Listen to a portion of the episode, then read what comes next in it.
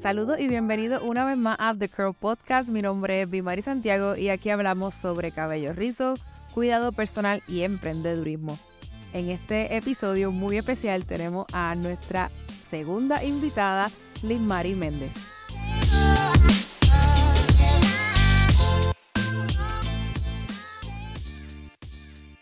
Y yo sé ya que muchos de ustedes estuvieron escuchando la de los últimos episodios donde tuvimos a Carla Llano y fue un tiempo bien especial. Y realmente a mí me ha interesado muchísimo tener personas acá, invitados, que puedan aportar, aportar algo positivo, algo bueno, ¿verdad? Porque no solamente es mi experiencia eh, la que a mí me gustaría compartir, sino que también compartir experiencias de otras personas, personas que tal vez están apasionadas en su área, que han tenido buenos resultados, quizás historias de buen éxito o cosas interesantes que puedan aportar a nuestras vidas y a nuestras carreras. Y así, así mismo vamos a seguir eh, invitando a otras personas. Hoy, muy especialmente, tengo a una muy querida colega. O sea, no, ya Carla en aquel momento, o sea, una persona que nos pudo aportar unas cositas bien interesantes, pero eh, Limari nos puede aportar ya más de el punto de vista profesional, ¿verdad? Detrás de la silla, educacional y demás. Y yo eh, le hago ¿verdad? esta introducción, pero me gustaría realmente que ella se introdujera ella misma y que nos pueda hablar un poquito de ti. Liz Maris, bienvenida aquí a The Crow Podcast y por favor, aquellos que nos están escuchando o viendo, eh, por favor, preséntate y háblanos un poquito de ti. Sí, gracias, de verdad que estoy súper contenta, súper feliz de estar aquí por la invitación y gracias a todos los que están ¿verdad? conectados. Les hablo, ¿verdad? Como ya me presentó, mi nombre es Mari Méndez. Eh, amante y apasionada de lo que hago, pero no les niego que anteriormente a eso también pasé mi tiempo en el que odiaba o tenía ese, ese estereotipo de que el cabello rizo no era lo mío. Eh, nacida y en el pueblo de Arecibo, criada en el pueblo de Camuy, área en el campo, en esa área en la que mi familia, la mayoría son de cabellos rizados, tengo familiares que son eh, trigueños, cabellos afro, pero se alisan y no creían en mantener su cuidado de cabello rizado. Mi mamá tiene un risito más ondulado, pero aún así ella no entendía, no conocía cómo cuidarlo. Nace esta caribeña hermosa espectacular con este pelazo rizado, pero no sabía manejarlo, así que pasé el proceso de lo que es alisado, tristemente. Y toda la gente me ve y me dice, es que tu cabello no es paralizado pero eran una de las opciones que tenían para poder facilitar el cuidado del cabello, como dicen. Y estuve así muchísimo tiempo y no tenía esa pasión ni ese cariño por mi cabello, más o menos como para décimo grado. Ahí me empezó el interés porque yo estaba cansada de tanto secado, tanto blower, y yo decía, quisiera conocer cómo es mi cabello. Y tenía esa duda y comencé a estudiar cosmetología porque quería aprender a arreglarme y aprender a arreglar aparte de la familia porque quería como que introducir ese cambio. Eh, sigo estudiando, de igual forma soy de modelo como practicante, me dañan mi cabello y yo digo, olvídate que ya yo descarto, yo creo que el rizo no es para mí. ¿Pero ya tenías el cabello rizo cuando fuiste modelo o todavía no lo tenías rizo? Pues estaba en esa transición de conocerlo, pero mi rizo era como que bien ondulado, porque con el secado pues tendí como que a dañar un poco, pero aún así tenía la vuelta. Y yo pensaba que era ondulado. Y decía, no, yo quiero un cabello como que más rizo, con volumen, y como que este rizo no me gusta. Pero la ignorancia no conocía, ese no era mi rizo. Y dejé de, de buscar el interés. Luego conozco a esta persona que Dios la puso en mi camino, el que es actualmente mi esposo, es Félix Fuentes. Él es estilista, barbero también, del pueblo de Loíza. Y como tenemos eh, contactos similares y nos empezamos a introducir en esto del cabello, en competencias. Y cuando yo comencé a hablar con él, yo le dije, tú sabes que yo tengo una curiosidad de conocer mi cabello rizado, porque estoy visitándote y como él vive en el pueblo de Loíza, ustedes ven esas marantas espectaculares y ahí como que la, la sangre me picaba y yo como que estoy curiosa, quisiera saber cómo es mi cabello. Y él me dice, vamos a cortarlo. Y yo como que, hey, dale. Ahí es donde, donde pica. y ahí es como que dice, dale, dale. Él fue como que mi support. Y cuando empecé ese proceso de que él me daba ese support y yo veía tanta, tanto cabello rizado en ese pueblo, ahí me entró el interés y ahí comenzó ese amor por el rizo. Así que tuve que salir de un pueblo a literalmente cruzar la isla al otro lado y empezar a ver tantas texturas. Y yo dije, olvídate que, que yo quiero estar aquí. Aunque no sea trigueña, soy blanquita, hinchita, pero yo quiero dar eso, meter y trabajar aquí con esos cabellos. Mira qué interesante lo que tú mencionas, porque eh, cuando yo tengo clientes que, ¿verdad? Que quieren llegar a su cabello porque pues se lo alisaron, se lo estiraron o lo que sea y quieren iniciar transición. Una, algo que yo les menciono a ellas es que traten de hacer comunidad y con eso me refiero a que tal vez a través de las redes busquen personas que les inspiren, busquen personas que tal vez están pasando por, por el mismo proceso porque si tú no estás rodeado de esa información, pues vas a seguir quizás la misma mentalidad. Quizás, este, ¿verdad? De, los, de los pueblos que, que tú mencionas, quizás no hay tanta población negra, quizás sí, quizás no, no sé, es más campito. Este, tu cabello quizás era extraño. Pero tú en otro contexto, en otras personas, tu cabello no era tan extraño. Quizás es extraño porque es menos rizo que el de la mayoría de la población de allá, pero sigue siendo rizo y ok. O sea, ¿cómo, cómo el contexto en el que tú estabas, ¿verdad? Te ayudó quizás a tomar la decisión, a que causar ese interés, a que quisieras, este, ¿verdad? Eh, aprender más sobre tu cabello y aprender a llevarlo. Este, ¿Dónde estudiaste cosmetología, Liz Marie? Sí, pues te iba a comentar. Eh, estudié cosmetología en Modern Styling Institute. Yo comencé cogiendo cosmetología básica, luego cogí cosmetología avanzada, tomé un curso de barbería porque quería integrar cortes cortos también en damas. Este, también tuve la oportunidad de competir en las Olimpiadas. Eh, viajé a Francia y quise también eh, integrarme en ese team para aprender técnicas de estilizado, de corte, aunque eran técnicas en cabellos lacios, siempre hay técnicas que tú puedes aprender, posición, postura, cómo agarrar correctamente una tijera, cómo trabajar directamente con clientes, ángulos. Eh, me interesó demasiado y siempre daba a conocer en el lugar que me encantaba enseñar, porque yo era esta estudiante que estaba siempre con la maestra, mira, déjame ayudarte en esto, déjame en lo otro. Y ese interés lo notaron y fui parte del equipo de profesores de, esa misma institución. Di clase aproximadamente por cinco años y mientras daba clase, eh, a la misma vez pues tenía mis clientas mis días libres y llegó el punto de que yo trabajaba como profesor en Arecibo. Cuando yo pido un transfer al recinto de Carolina, ahí yo veo como que esa comunidad de rizadas frustradas. ¿En qué sentido? Yo tenía a cargo aproximadamente como 25 estudiantes y te puedo decir que esas 25, 20 eran de cabellos rizados, dañados, cansadas de alisarse, de pasarse blower y yo dije, espérate, aquí hay que hacer algo. Vamos a empezar a añadir dentro de esta clase algunas técnicas para que aprendan a manejar su cabello. Cuando ellas comenzaron a amar su cabello, que empezaron a hacer como que esa revolución de que vamos a cortarnos todo hasta el día, empezaron... Dios, y la más de la mitad del salón con el pelo cortito. rizada. Entonces me vieron a mí porque yo también me hice el gran corte y ellas se motivaron y estábamos todas. Y ya nos decían como que las de por la noche son las pelúas, tienen esos cabellos bien rizos y a veces se quedaban de día por la noche a ver cómo era la dinámica y terminaban cambiándose a cabello rizado. Y yo más hombre, yo dije, wow, la necesidad tan grande de conocer y aprender de su cabello. En las mismas estudiantes me decían, voy a traer a mi mamá, porque ella siempre quiso cortarse, pero no conocemos quién lo haga. Y yo le dije, pues vamos, le enseño y empezamos a trabajar. Y era tanta la gente que yo me puse a pensar y yo dije, espérate, yo creo que quizás hago un trabajo mayor fuera que estando aquí adentro. Y eso fue un impulso que me hizo salir de esa área porque yo entendí como que ya yo llegué a un nivel que yo siento que, que puedo dar más en otra área. Ahí decido salir de como profesora, pero no sigo dejando de educar, sigo educando, pero ahora en mi salón. Y ahí pues empecé esa iniciativa de empezar a estudiar y educarme.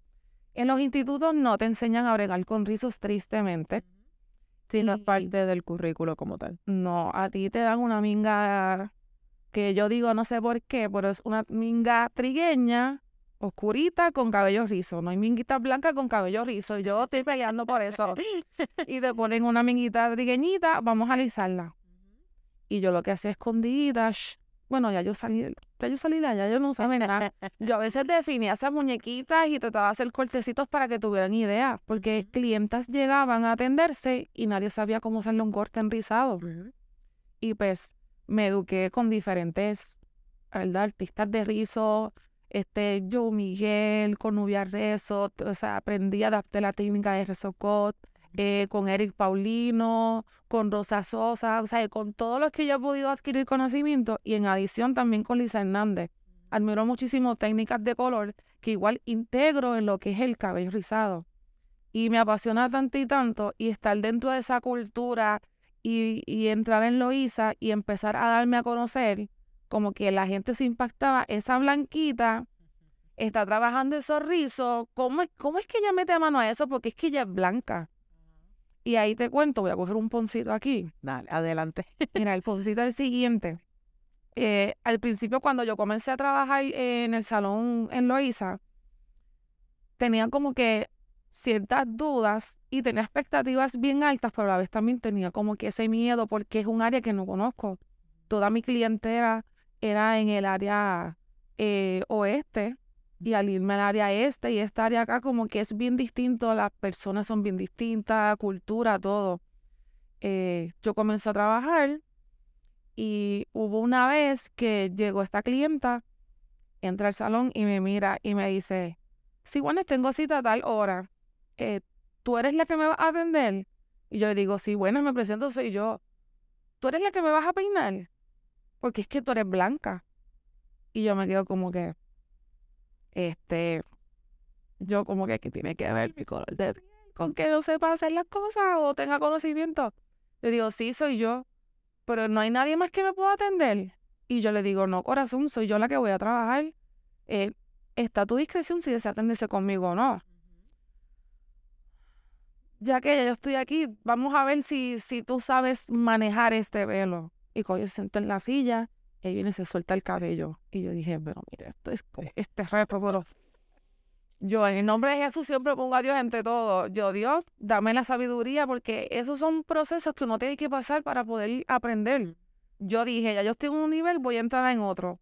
Pues vamos con el golpe. Y fue difícil tratar de darme a conocer y abrirme en el pueblo de Loisa por mi color de piel. Te pregunto, este, ¿belleza siempre fue un, o la profesión que tú quisiste ejercer o, quizás te dirigiste a algo y después caíste en lo que es belleza o siempre tu norte fue, ¿verdad?, de trabajar en belleza. Mira, me gustaba mucho la belleza, pero siempre me inculcaban como que coge una profesión de verdad, eh, coge enfermería. y yo estaba como que, es que me encanta peinar, pero la gente consideraba mucho como que era un hobby, lo, esto de belleza vete, a la segura. Y cuando fui a matricularme para enfermería, yo decidí, déjame coger un curso primero de cosmetología, así puedo trabajar a domicilio, recibir un ingreso a lo que voy a estudiar, lo que es enfermería. Dito, enfermería se, quedó, se quedó en los suelos y por ahí, porque seguí por ahí vamos estudiando hasta el día de hoy y, y no me canso de seguir educándome. Pues mira, la realidad que ahora que mencionas eso, sí, eh, conozco muchas muchachas eh, en diferentes aspectos. Uno, que siempre les gustó, le inculcaron estudiar otra cosa, tal vez lo estudiaron y han vivido tal vez con el deseo de dedicarse a belleza y pues nunca lo han podido hacer o, lo o sea, se han atrevido. Conozco otras que lo mismo, que tal vez empezaron belleza por aquello de tener tal vez su dinerito pero ya al fin y al cabo no dan pie con bola en lo otro que quieran porque lo que les apasiona es esto. Y también he conocido personas que no vislumbraron nunca, eh, ¿verdad?, a dedicarse a belleza, se dedicaron a otra cosa, pero con el tiempo como que les llama la atención. Y hace, hace un tiempito, de hecho, en el, en el episodio con, con Carla, hablamos sobre eso, de dar ese salto. Porque estoy segura que probablemente en tu caso, porque ya tú pues tenías un plan, ok, pues entonces nada, voy a estudiar belleza en lo que, y para entonces poder tener un ingreso en lo que estudio lo otro, al final hubo un momento que tuvo que tomarte una decisión y decir, mira, este, lo mío es belleza. Ahora, imagínate, este, ¿quién sería Liz Marie si hubiese seguido el camino de la verdadera profesión? y no lo que y no lo que seguiste, porque realmente has acumulado en un buen en un tiempo eh, has podido acumular muchas experiencias, este, muchas cosas que han aportado a tu vida, que han aportado a lo que tú eres, ha aportado a tu profesión y ha aportado a lo que tienes hoy día. Este, en ese tiempo de educadora, ya me hablaste que me resulta fascinante que literalmente cuando estuviste allí, pues básicamente fue un tiempo revolucionario porque te topaste con una necesidad que este curso no estaba eh, ofreciendo. Y realmente no sé hace cuánto tiempo fue eso, pero hoy día todavía pues no existe esa oferta en la escuela. Y el detalle es de que para, para una persona que quiera especializarse, ¿verdad? En cabello rizo, pues le toma, o sea, puede ser, puede ser que estén perdidos, no saben por dónde empezar, no saben qué hacer. Este, y la realidad de hoy día es la siguiente, que los que están en cosmetología quizás tienen inquietudes por cómo especializarse en rizo, pero no saben qué hacer ni dónde, ni dónde ir. Y las personas que no tienen cosmetología, que no están estudiando, pero se interesan en rizo, descuidan la importancia de tener cosmetología. Y entonces la realidad es que también hemos visto una buena generación de personas que, o sea, que tienen la pasión, quizás tienen el talento, el interés dedicarse al cabello rizo, pero no han iniciado las cosas como deben. Quizás no han iniciado este tener su estudio de cosmetología, tener su diploma, tener su licencia, ¿verdad? Este, y van directo a trabajar con cabello rizo y la realidad es de que especialistas en sí, pues bueno, te estás dedicando a algo en específico, pero no necesariamente especialista, ¿cómo puedes atenderlo del todo? Imagínate, Elis Marie, cómo sería que hubiese ya un, un curso de cosmetología que ofreciera un módulo de cabello rizado. De cabello, este, ok, pues fine. Si el que se quiera alisar, se alisa, no hay problema. El que se quiera hacer un permanente, aunque ya hoy día no son tan populares, pero se pueden hacer, pues que se lo haga. Pero aquel que quiera mantener su cabello rizo, eh, que lo puede hacer también yo creo que podrías estar de acuerdo conmigo y que eso sería maravilloso, ¿verdad? Que, que pudiera existir ya un currículo donde una persona que se quiere especializar, pues al coger cosmetología pueda haber de todo. Ahora. Excelente. Ahora, este, me resulta bien, bien curioso y sí pensé, aunque no habíamos hablado de este tema anteriormente, pero sí me lo imaginé que puede ser que dado a tu tipo de rizo, dado a tu color de piel, ubicada en, ¿verdad? En Loíza, donde sabemos que la mayoría de la población es negra, es de, piel oscura, como quieran llamarlo, de cabello afro, ¿verdad? Eh, en, ¿Cuánto tiempo lleva localizada ahí en, en? Pues mira, llevo aproximadamente como unos cuatro años, más o menos, eh, al principio no fue color de rosa, como dije, pasé esos pequeños momentos en los que yo me decía como que estoy aquí, pero esto es retante. A veces la gente de color dicen que tienen discrimen y el racismo, pero yo lo viví allí y yo no voy a creer que hoy día pudiera vivir eso. Eh, yo comencé para poder lograr hoy día tener una clientela como que confiar en mí, regalando mi trabajo literalmente ellas iban a recortarse y yo le decía, por favor, tú me dejas peinarte, yo no te voy a cobrar nada. Mira a ver si tú puedes, porque con este pelo. Y yo, pues, permíteme. Y yo la lavaba y trataba de explicarle, le orientaba. Y ellas me decían, pero ¿y por qué tú sabes tanto? Y yo dije, porque yo educaba. Yo tenía conocimiento en lo que era un lavado, qué tipo de champú, selección. Y como que ellas decían, oye, pues, tú sabes. Tú sabes. y yo dije, y me entró como, claro que yo sé. Claro que sí. Claro que se me deja que yo termine. Y terminaba de peinar y como que, mira, me gustó, de verdad que voy a volver. Y esa persona le decía a la otra, y yo, tú me permites, pero ahora te voy a coger tantito, porque ellas no querían como que pagar, porque ya era otro tipo de rizo.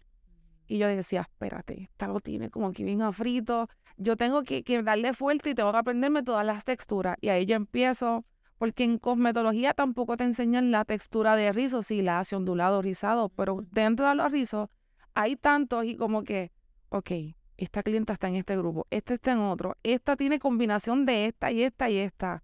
Ok, vamos a meter mano, empecé a estudiar y seguía literalmente como que regalando mi trabajo, pero necesitaba esos modelos para que ellos supieran que yo podía trabajarla.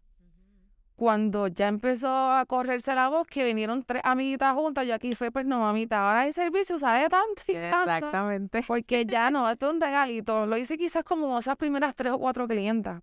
Y lo bueno es que mi esposo, la familia de él también, habían unas primas que estaban en ese proceso de transición y decidieron, dale, voy a cortarme. Y usted es la modelo perfecta. Así que mis chicas, las que han ido, ¿verdad? A mi salón, tengo una chica hermosa, espectacular, que tiene un afro, un 4A, un, un 4C. Tengo otra que es un 3 con una combinación 3C y un 4A, unos afro espectaculares. Estoy yo entrando en los grupos que son 3A. Y cuando la gente llega y ve ese afro con volumen, ve la otra chica y ve mi cabello, dicen, no, aquí se trabaja de todo tipo de risa. Y eso es lo que yo quiero que la gente sepa y conozca que todos los cabellos los podemos trabajar allí. Muchas clientes a veces dicen, me ha pasado ya, llegan llorando a mi silla, me dicen, esta es la última oportunidad que yo me doy. Y yo digo, ¿por qué? Ya yo he ido a dos salones y me dicen, yo no trabajo afro, te voy a recomendar con fulana, vete para allá. Y dice, si ella no puede trabajar mi cabello, ya me va a entender que ella no lo sabe manejar y ella es una profesional, yo menos, y me frustro. Yo, yo mi fe la tengo puesta en ti. Y yo me quedo como que, ay Dios mío, de lo que yo hago aquí, si hago un mínimo error, olvídate que yo le acabo de destruir la vida, porque son personas que no solamente trabajo con su cabello, trabajo con su alma, con, con el cuerpo, con el corazón. Y trato de dar lo mejor. Y cuando ellas ven y dicen, amo mi cabello, yo no sabía que era así. Sigo contigo, para mí es como que... Mm". Y a veces yo digo, ¿verdad? De respeto, ¿verdad? A todos los estilistas que, que quizás tengan esa clasificación. No, yo te trabajo este tipo de rizo, este no. Pero yo considero como que bien personal mío, como que soy especialista de rizo y viene un afro, no vete porque yo no te peino, yo peino este rizo. Sí, pues no eres tan especialista. bueno, quizás especialista en ondulados, especialista en rizo, así más suelto. Pero entonces Voy a abrir tal, ah, sería mejor que tal vez especificara. Pues soy eficaz, soy especialista en rizos, en ondulados y rizos. Pues ahí quizás, pues ok, pero quizás tú auto, mira, esto es algo interesante.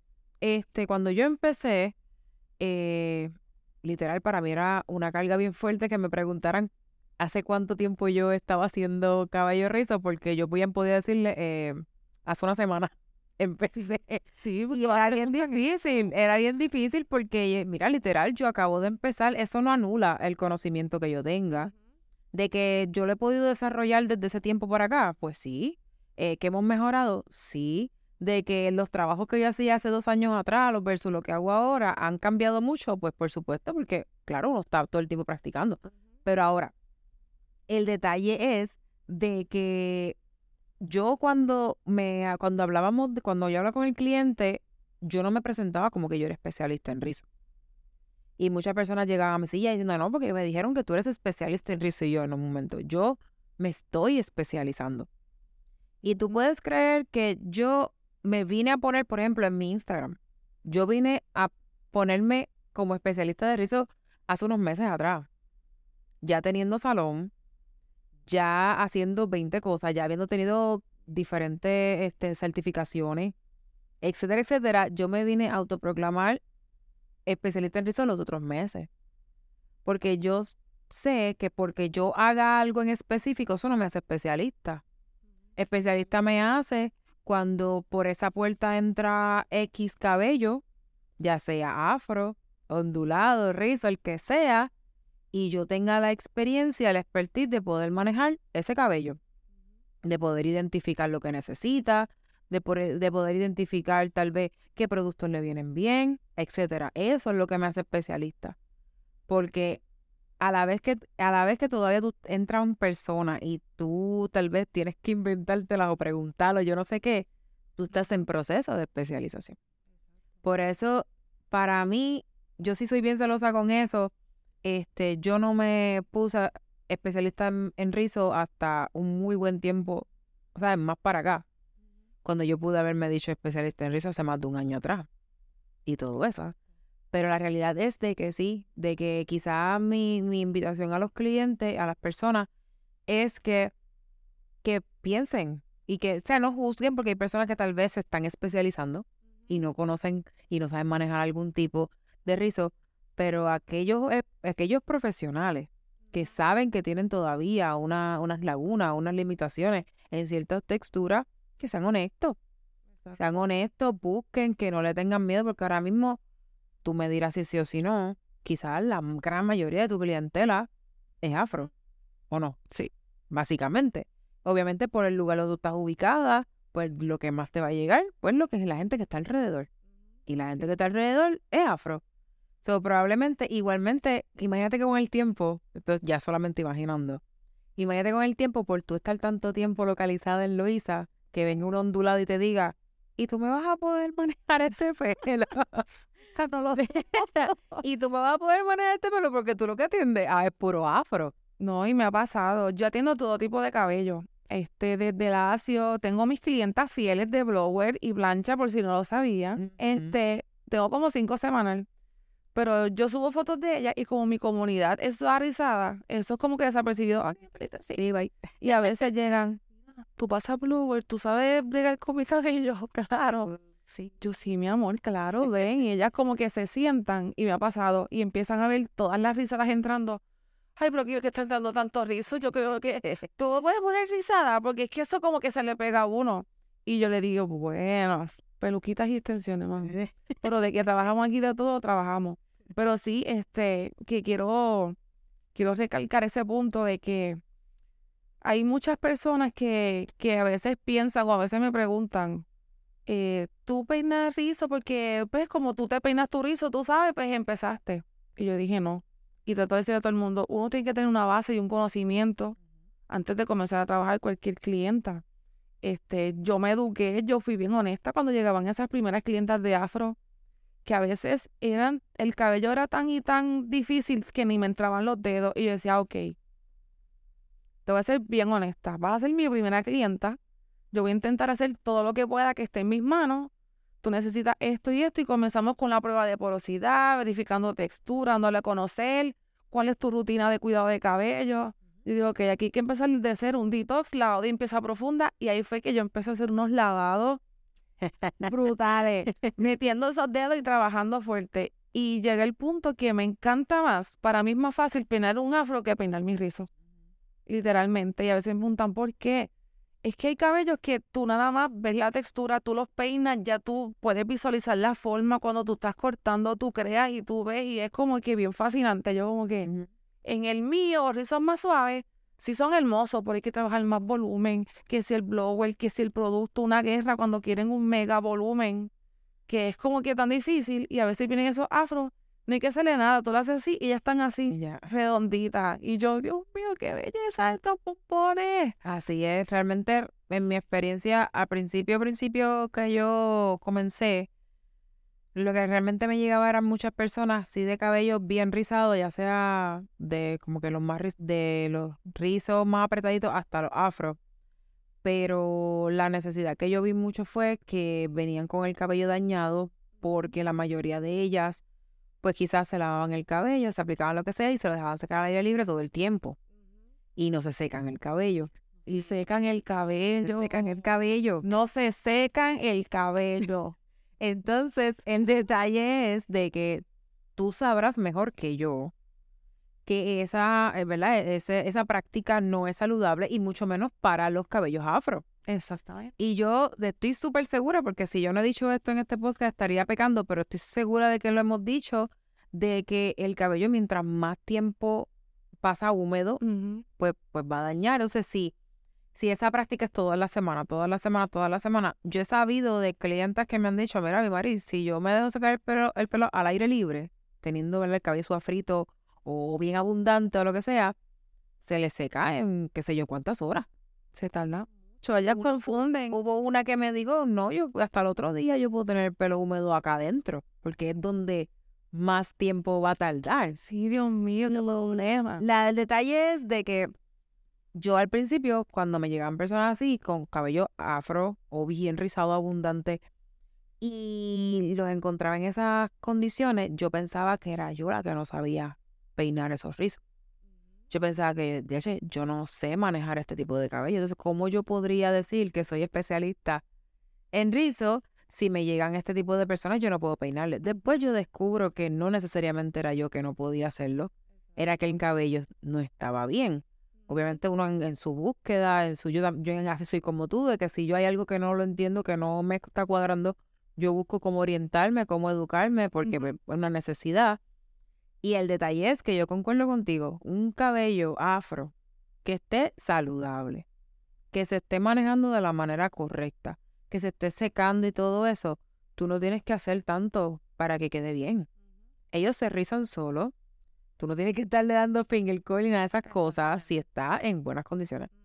Eh, tú no tienes, tú no necesitas. A mí yo he tenido cabellos rizos así afro que con un mus, el de estos mus que son como liquiditos, que son foam. Ajá, sí. Con eso nada más tú lo pones y se riza perfecto. Queda súper chulo. O sea, no, no hay que ponerle, no hay que ponerle tanta cosa.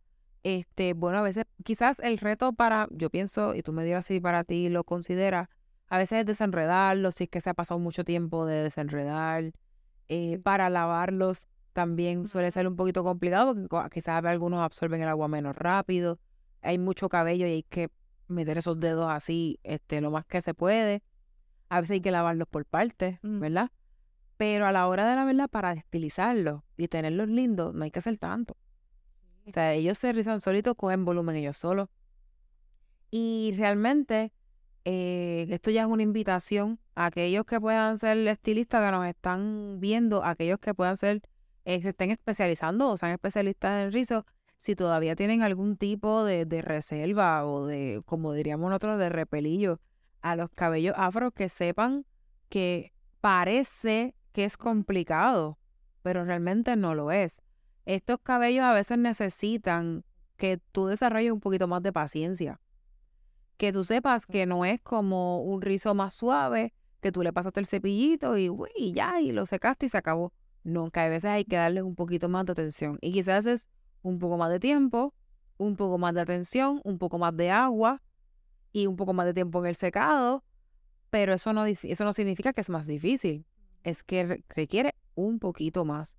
Y el detalle es de que, de que estos cabellos tienen sus peculiaridades, pero realmente quienes le ponen límites somos nosotros al no querer tal vez enfrentar esa, esa, yo no diría dificultades, yo diría pues las características naturales de ese cabello. Así que si dentro de las personas que, que nos están viendo o escuchando, hay personas que, que se les está dificultando, ¿verdad? El tema de los afro, sepa de que hay personas que lo están haciendo, que lo están manejando, este, personas que están dispuestas, ¿verdad? A darles tips o lo que sea para que puedan manejarlo mejor. Yo puedo dar testimonio y doy fe de que Liz Marie ha sido una persona que en todo este tiempo, desde que yo la conozco, yo he tenido mis tranques en algunas cosas y yo le escribo y yo, mira, este, me está pasando esto, tengo este problema, es que ayúdame con esto. Y me contesta de buena fe, eh, nos apoyamos entre, entre colegas. Yo no he compartido mucho con ella, realmente yo creo que yo he estado como dos o tres veces nada más te he visto. Como que en seminario, sí. Seminario y la vez que, que te atendí eso, pero han sido que dos veces, tres tal vez, en persona, algo así pero aún así hemos, este, realmente he sido yo la que, mira, necesito ayuda y de buena fe se hace. Y quienes me han escrito a mí saben que también yo les he ayudado y yo estaría segura de que si alguien le, le pide recomendación a Luis Marí sobre algo, también se lo daría. Y de hecho, para eso son estos podcasts, para que sepan de que hay personas dentro de la industria que han tenido buenos resultados y que de buena fe están dispuestos también a compartir quizás los tips o cositas que les puedan ayudar. Ahora, este, Liz Marie, em, me, me pareció súper fascinante lo que me mencionaste sobre de que quizás al principio, las primeras clientas, tú literalmente regalaste tu trabajo. Y me identifico porque cuando uno no tiene mucha clientela, uno lo que tiene es tiempo y ganas de hacer. ¿verdad? Exacto. No tiene tiempo porque pues no tiene tanta clientela y uno está desesperado por hacer. Y realmente me he topado con, con personas, con nuevos talentos, ¿verdad? De, de, esta nueva generación que está levantando, de gente que quiere hacer rizo o, o en cualquier área, donde tienen una expectativa de que de la a la mañana, pues la gente va a querer atenderse con ellos. Y hay veces donde uno tiene que hacer un esfuerzo extra, un esfuerzo extra de tal vez ser humilde y, y saber que no siempre lo valioso va a ser el dinero. No siempre lo valioso va a ser lo que la paga que uno reciba del cliente, de que al uno sembrar ese, porque en tu caso tus semillas fueron tus manos.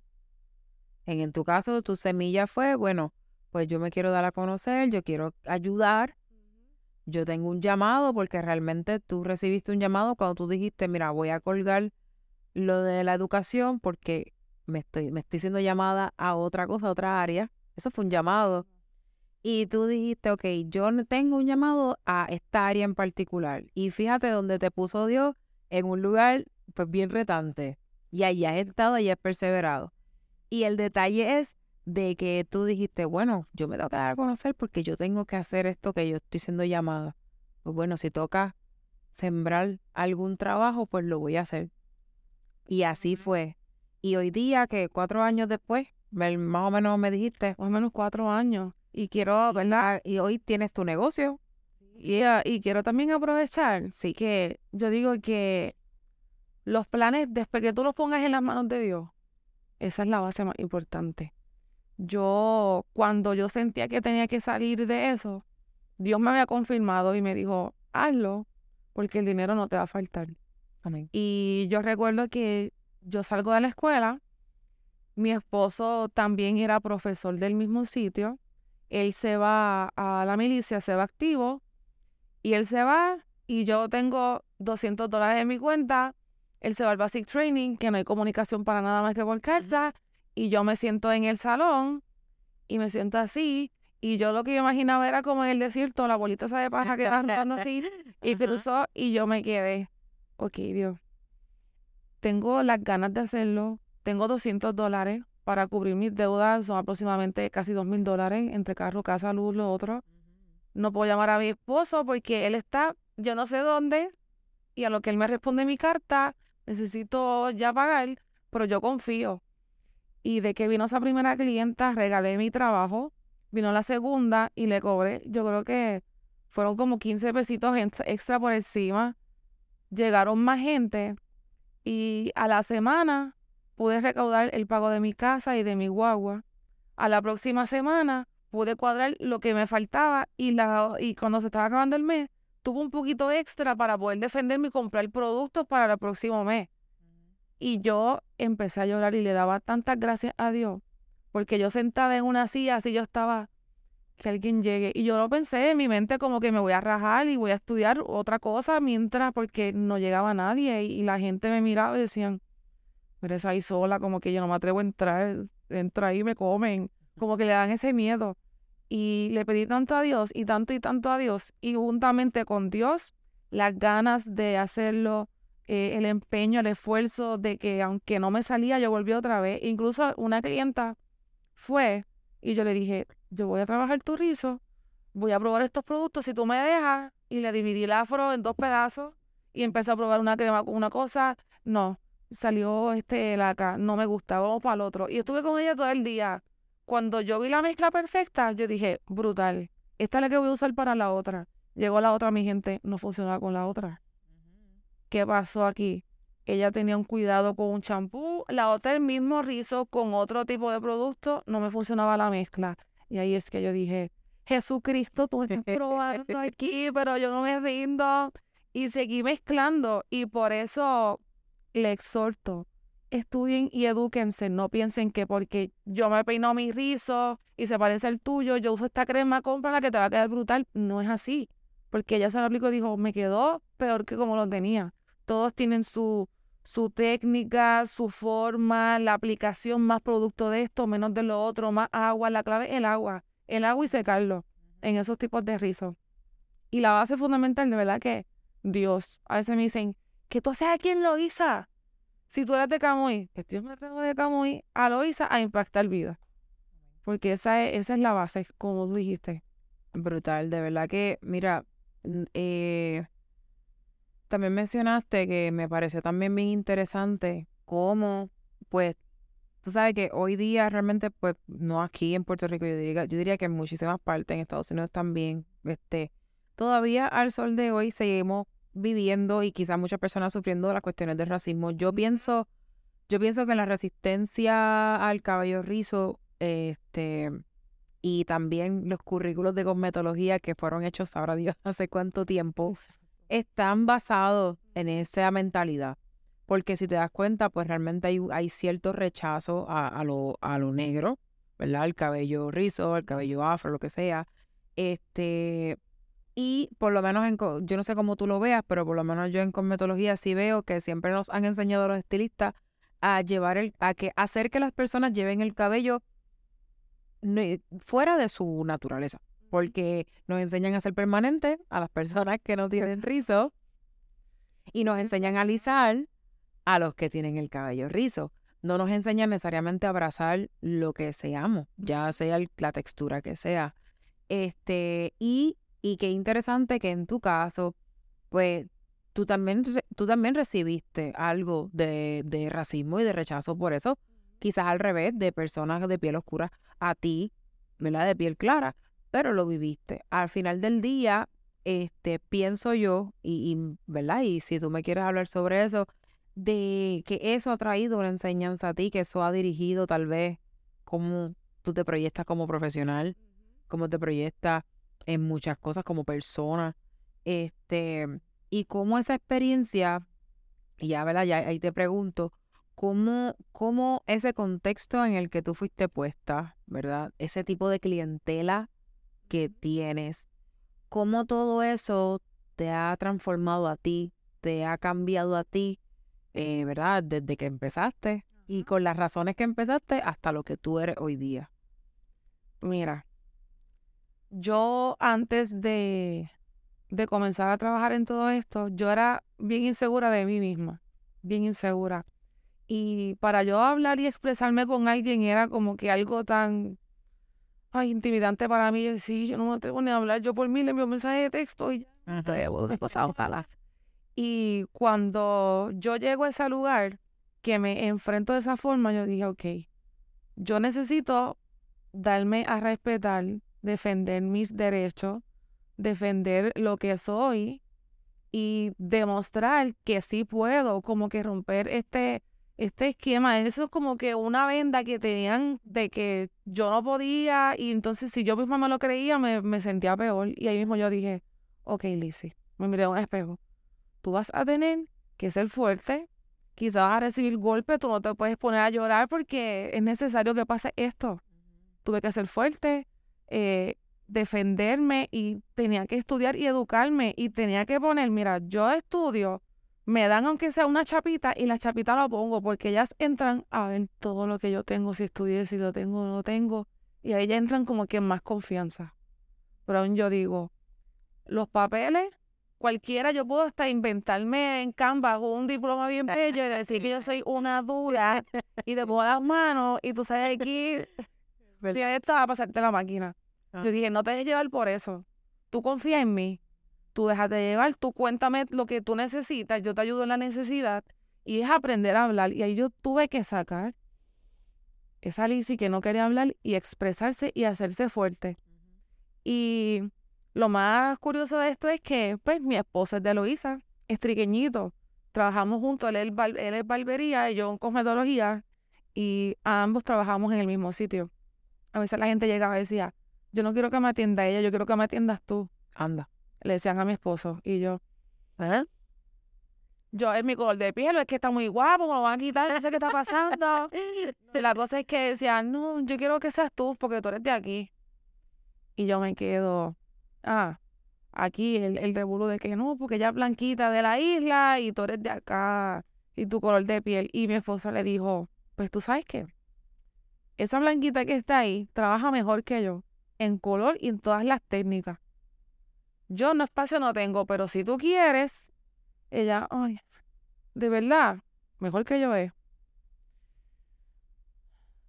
Pues ni modo, tú tienes espacio. Y mi gente, no todo el tiempo tú tienes que estar diciendo que sí. Hay veces que tú tienes que aprender a decir que no.